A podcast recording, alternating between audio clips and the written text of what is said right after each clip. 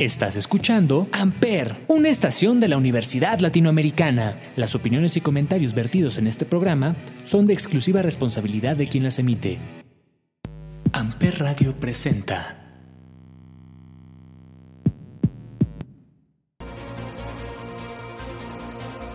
En el multiverso existen diferentes realidades, de terror, drama, comedia, acción y aventura, y cada uno de ellos cuenta una historia distinta.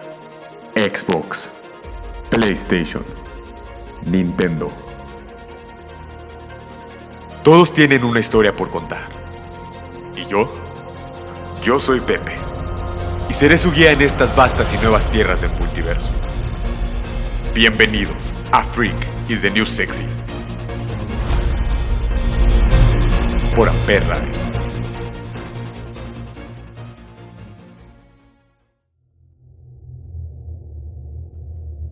Hola mis freaks, ¿cómo están? Sean bienvenidos a un nuevo episodio aquí en Freak is the New Sexy, solo por Amper. El día de hoy conoceremos, exploraremos y entenderemos un multiverso algo gamer. Dentro de los temas de este especial, Gamer World, hablaremos de sus orígenes, características y de las nuevas generaciones con un poco de características de estos. Pero antes, ¿qué les parece si vamos con nueva música antes de pasar a la década de oro de los 8 bits y mucho más? Esto es Ride With Me. Estás en New Sexy, solo por Amper Radio.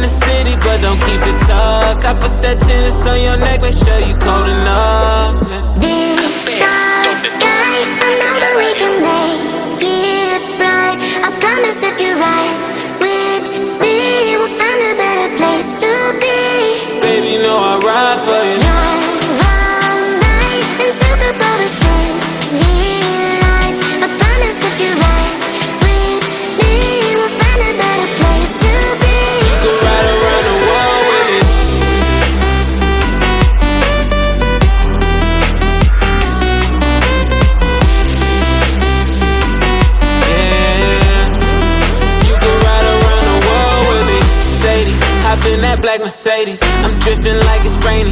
Baby, she strapped safety. You catch me falling, save me. I ball you out McGrady. Them haters plotting, waiting. Don't ever do me shady.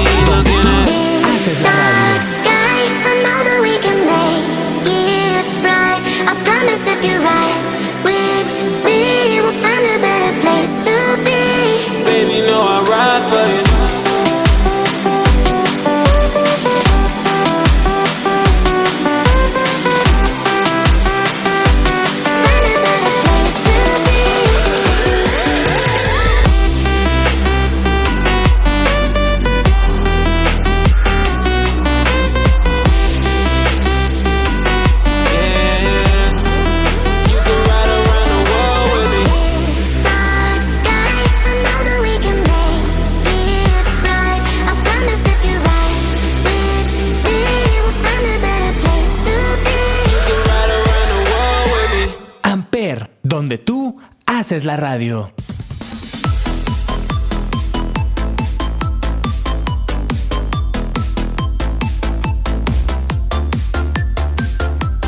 La historia de los videojuegos tiene su origen en la década de 1950, cuando tras el fin de la Segunda Guerra Mundial las potencias vencedoras de la guerra construyeron los primeros superordenadores programables. Los primeros intentos por implementar programas de carácter lúdico, que son inicialmente programas de ajedrez, no tardaron en aparecer y se fueron repitiendo durante las siguientes décadas.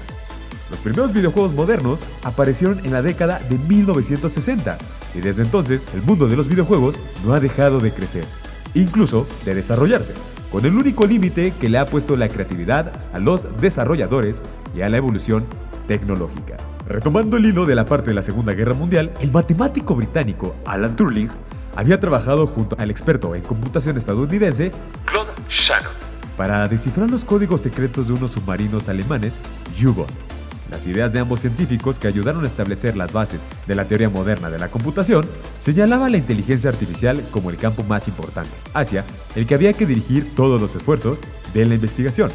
En 1949, Shannon presentó un artículo científico en una convención de Nueva York titulado Programming a Computer for Playing Chess, donde presenta muchas ideas y algoritmos que se utilizaron todavía en los programas modernos de ajedrez.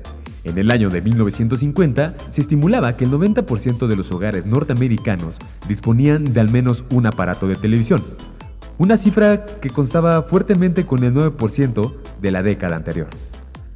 Era natural que diversas personas relacionadas con ese mundo comenzaran a preguntarse si era posible usar esos aparatos para otra cosa que no fuera la simple recepción de programas ya que en 1947 la compañía Dumont había explorado la idea de permitir a los espectadores jugar con sus aparatos de televisión. Thomas Goldsmith y Estill Main, dos de sus empleados, patentaron su tubo de rayos catódicos, un aparato basado en un simple circuito eléctrico que permitía a los espectadores disparar misiles hacia un objetivo, pero no llegó a comercializarse jamás. Pocos años más tarde, un ingeniero de origen alemán que acabaría siendo considerado por muchos como el verdadero padre de los videojuegos domésticos, tuvo una visión que resultaría crucial en el desarrollo posterior de la industria de los juegos electrónicos. En 1951, Ralph Baer trabajaba como técnico de televisión y junto a algunos colegas había recibido el encargo de construir un receptor desde cero. Para probar estos equipos usaban instrumentos que dibujaban líneas y patrones de colores que los técnicos podían mover a través de la pantalla para ajustarla. Y a partir de esa idea, Ver se planteó la posibilidad de construir aparatos de televisión que permitieran algo más que la simple recepción de los programas. Sin embargo, el ingeniero mantuvo apartadas sus ideas hasta el año 1972, en el que lanzó al mercado la Magnums Odyssey, la primera consola de videojuegos doméstica de la historia. Después de aprender todo esto y antes de seguir con este especial Gamer World, Vámonos con más música. Esto es Test Me, Slushy, del soundtrack de Rocket League, solo aquí en Freaks de Sexy, por Ampere Radio.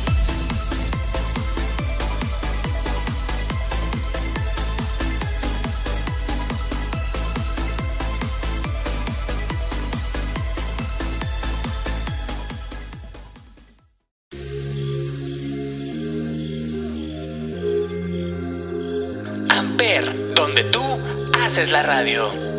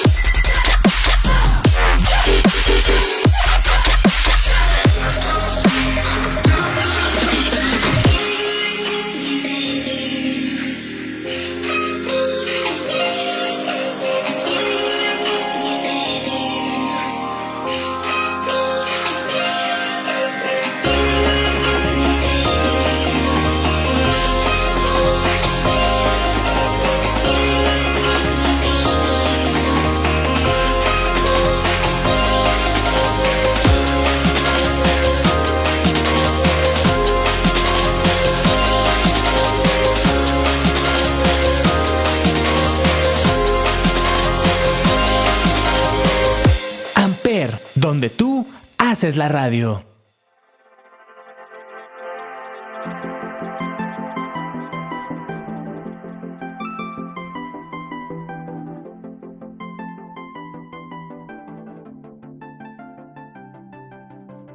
Durante los años 80, Japón apostó por el mundo de las consolas con el éxito de la Famicom, llamada en Occidente como Nintendo Entertainment System, lanzada por Nintendo en 1983, mientras que en Europa se decantaba por los microordenadores como el Commodore 64 o el Spectrum. A la salida de su particular crisis, los norteamericanos continuaron la senda abierta por los japoneses y adoptaron la NES como principal sistema de videojuegos.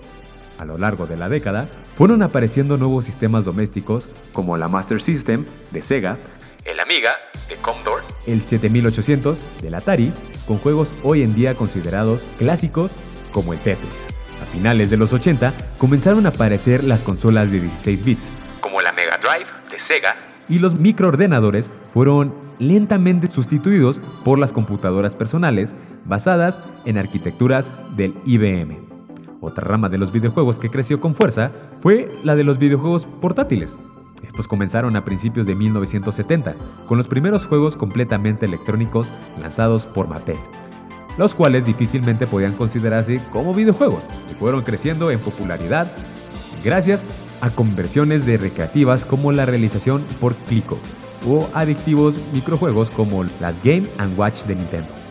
La evolución definitiva de las portátiles como plataformas de videojuegos llegó en 1989 con el lanzamiento de la Game Boy de Nintendo. Y ahora demos un salto en el tiempo a 1990, ya que a sus principios las videoconsolas dieron un importante salto tecnológico gracias a la competencia de la llamada generación de 16 bits, compuesta por el Mega Drive, la Super Nintendo Entertainment de Nintendo, la PC Engine de NEC conocida como TurboGrafx en Occidente y la, la CPS Charger de Capcom. Junto a ellas también apareció la Neo Geo SNK, una consola que igualaba las presentaciones técnicas de un arcade, pero demasiado cara para llegar de forma masiva a los hogares. Esta generación supuso un importante aumento en la cantidad de jugadores y la introducción de tecnologías como el CD-ROM una importante evolución dentro de los diferentes géneros de videojuegos, principalmente gracias a las nuevas capacidades técnicas y tecnológicas. Mientras tanto, diversas compañías habían comenzado a trabajar en videojuegos con entornos tridimensionales, principalmente en el campo de los PC, obteniendo diferentes resultados desde la 2D, 2D y media, de Doom, 3D Complete, de 4D Boxing, a las 3D sobre entornos pre-renderizados de Alone in Dark referentes a las ya antiguas consolas de 16 bits. Su mayor y último logro se produciría por el SNES mediante la tecnología 3D, de pre-renderizados TSGI, siendo su máxima exposición juegos tales como Donkey Kong Country y Killer Instinct. También surgió el primer juego poligonal en consola. Las competencias de la SNES, Mega Drive, lanzó el Virtual Racing, que tuvo un gran éxito ya que marcó un antes y un después en los juegos 3D en consola.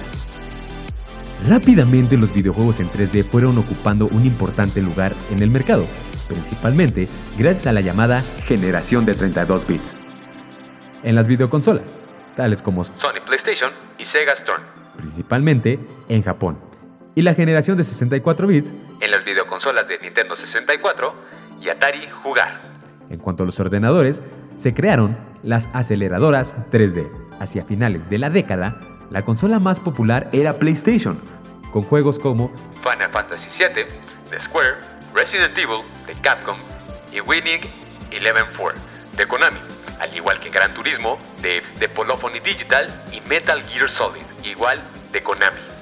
En PC eran muy populares los FPS o juegos de acción en primera persona tales como Quid de ID Software, Unreal de Epic Mega Games o Half-Life de Valve, y los RTS, que son juegos de estrategia en tiempo real, tales como Command Conquer de Westwood o StarCraft de Blizzard. Además, conexiones entre ordenadores mediante Internet facilitaron el juego multijugador, convirtiéndolo en la opción predilecta de muchos jugadores, y fueron las responsables del nacimiento de los MMORPG, juegos de rol multijugador online, como Ultima Online de Origin y finalmente como Ultima Online de Origin. Finalmente, en el año de 1998 apareció en Japón la Dreamcast de Sega y esto daría comienzo a la generación de los 128 bits. Vámonos con más música. Esto es Super Mario Bros. Solo aquí en Freakies New Sexy por Ampere Radio.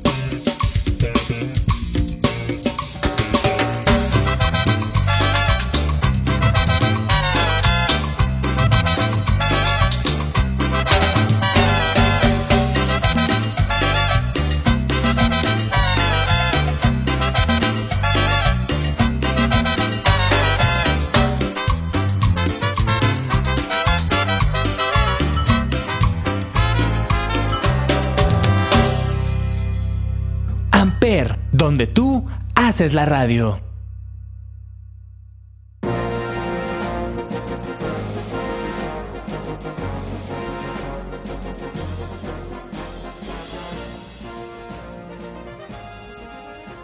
Y ahora bien, pongamos los pies en el siglo XXI, más bien a sus inicios en el año 2000, cuando Sony lanzó la anticipada PlayStation 2 y Sega lanzó otra consola con las mismas características técnicas del Dreamcast, nada más que venía con un monitor de 14 pulgadas, un teclado, altavoces y los mismos llamados Dreamcast Drivers 2000 serie CX1.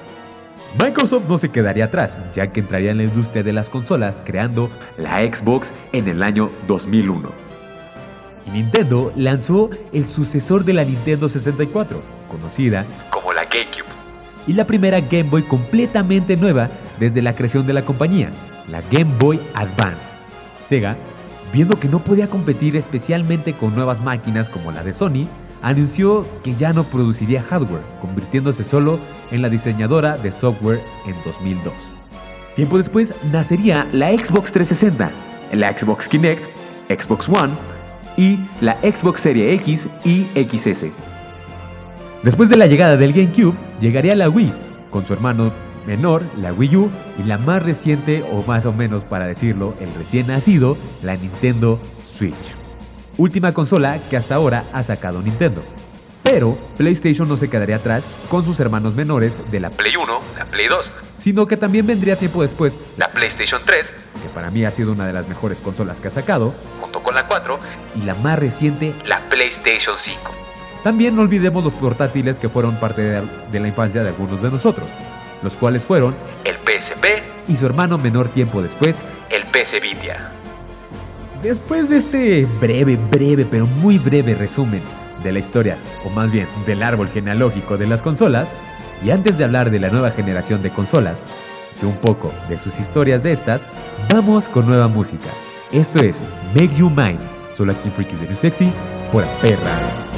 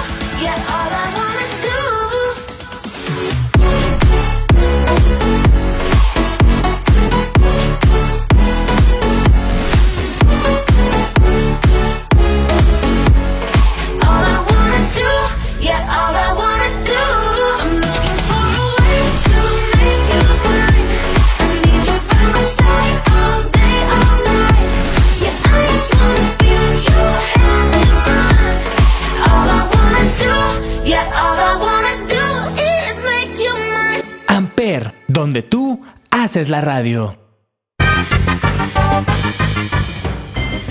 Lo destacable de esta generación es el uso de Internet como eje central de la funcionalidad de las consolas, estos convertidos en centros de comunicación, juntando en un único aparato las funciones de sistema de juegos y bazar de ventas de películas, series de TV y otros contenidos desde la propia consola. Ya en la anterior y nueva generación, el precio de, los videojuegos creció exponencialmente hasta los 70 dólares estadounidenses, o incluso un poco más. Mientras que por el lado de los teléfonos inteligentes y tabletas, los videojuegos con precios de 1 o 2 dólares son inmensamente populares y parte de la cultura popular. tales como Angry Birds y Temple Run. Los videojuegos de consola, con sus precios altos, están enfrentados a una dura competencia en rentabilidad económica con los juegos móviles. Aunque las generaciones anteriores de videoconsolas normalmente se han sucedido en ciclos de 5 años, la transición de la séptima a la octava generación ha durado más de 6 años. La transición es igual de inusual en que las consolas de la anterior generación que tuvo más ventas, que es en este caso la Wii, es la primera en tener su sucesora. Tanto Microsoft como Sony tardaron muchos más años para buscar su próxima versión de consolas, pues consideraban que su actual séptima generación solo cumplió una parte de un ciclo de vida de 10 años. Esto se le atribuyó, al igual que entre otras cosas, a que la incorporación de los controladores basados en movimiento, como la Kinect y PlayStation Move, han alargado la vida útil de estas mismas consolas. La octava generación comienza con el lanzamiento de la Nintendo 3DS el 25 de febrero de 2011, seguido después por la PlayStation Vita de Sony, que fue lanzada el 17 de diciembre de ese mismo año, y la revisión del anterior Nintendo 3DS, el Nintendo 3DS XL. Oficialmente, la octava generación de consolas inició el 18 de noviembre del año 2012, cuando Nintendo sacó a la venta la Wii U, debido a que esta es la primera consola de sobremesa de la octava generación. Tiempo después, Nintendo anunciaría la sucesora de la Wii U el 18 de noviembre de 2012. Una segunda consola de sobremesa, Oyua, fue anunciada. Será la primera videoconsola de Android y salió a la venta en 2013. En un Nintendo Direct japonés en agosto de 2014, se anunció una nueva revisión de la Nintendo 3DS, New Nintendo 3DS, con múltiples mejoras incluyendo compatibilidad con las figuras Amiibo. La Switch fue anunciada el 17 de marzo de 2015 en una conferencia de prensa para anunciar una colaboración entre Nintendo y DNA. El 27 de abril de 2016, Nintendo anunció su intención de lanzarla en marzo de 2017, pero también se informó que la consola no sería mostrada en la E3 de 2016, siendo presentada más tarde en ese mismo año. Ahora hablemos sobre la Wii U. El CEO de Nintendo of, de Nintendo of America, Reggie Fields Aim, dijo que el lanzamiento de la próxima generación de Nintendo sería determinado por el continuo éxito de la Wii. Nintendo anunció el sucesor de la Wii, a la que llamaron oficialmente Wii U, en la E3 del 2011, el 17 de junio de ese mismo año. La consola fue lanzada el 18 de noviembre, un año después, en 2012, en Norteamérica, el 30 de noviembre en España y 8 de diciembre en Japón. El controlador principal de la Wii U cuenta con una pantalla táctil incorporada que funciona como una pantalla interactiva auxiliar de manera similar a la Nintendo 10 o 3DS, o incluso como la pantalla principal en sí, permitiendo que los juegos sean utilizados sin la necesidad de una pantalla externa conectada a la consola. También es compatible con la controladora estándar de su predecesor, el mando de Wii, y su versión mejorada de Wii Motion Plus. Además, junto al Super Smash Bros. para Nintendo 3DS y Wii U, fueron lanzados otros accesorios de esta. Los Amiibo se pueden reconocer en el punto de contrato del Gamepad, compatibles en Mario Kart 8, Super Smash Bros., Holy Warriors y Yoshi Woolly World, Kirby y el pincel arcoiris, al igual que Mario Party 10, entre otros, que también son compatibles en 3DS. Esta fue la primera videoconsola en cesar su producción en esta generación, ya que se descontinuó el 31 de enero del 2017. La PlayStation 4 es la cuarta videoconsola de modelo PlayStation de Sony Computer Entertainment. Forma parte de las videoconsolas de la octava generación. Fue anunciada el 20 de febrero de 2013. Sin embargo, el 10 de junio se presentó el diseño de la consola en la E3 del 2013. Es la sucesora, obviamente, de la PlayStation 3 y compitió con la Wii U de Nintendo y con la nueva consola de Microsoft, la Xbox One. Su lanzamiento fue anunciado el día 20 de septiembre del año 2013 en la conferencia de prensa que Sony realizó a la Gamescom 2013, celebrada en la ciudad de Colonia, Alemania. La nueva PlayStation 4 estuvo disponible en más de 32 países a partir del 15 de noviembre en Norteamérica y en Europa desde el 29 de noviembre. Luego tenemos el Xbox One. El 21 de mayo de 2013, Microsoft anunció la Xbox One en un evento en Redmond, Washington. Dicha consola se enfoca en el entretenimiento, incluida la capacidad de pasar la programación de televisión desde un decodificador a través del HDMI y usar una guía de programación electrónica incorporada y la capacidad de realizar múltiples tareas en la computadora al conectar aplicaciones como Skype e Internet Explorer al lado de la pantalla de manera similar a Windows 8. El controlador tiene Impulse Triggers que brindan retroalimentación de la tecnología áptica y la capacidad de grabar y guardar automáticamente los aspectos más destacados del juego, y bueno, mis freaks, eso ha sido todo por hoy en este especial Mundo Gamer. Me despido, no sin antes dejarles mis redes sociales. Pepe-GT23 en Instagram y PepeGT en Facebook. Nos vemos la próxima semana con más y nueva información solo aquí en Freaks de New Sexy por Ampere, donde tú haces la radio.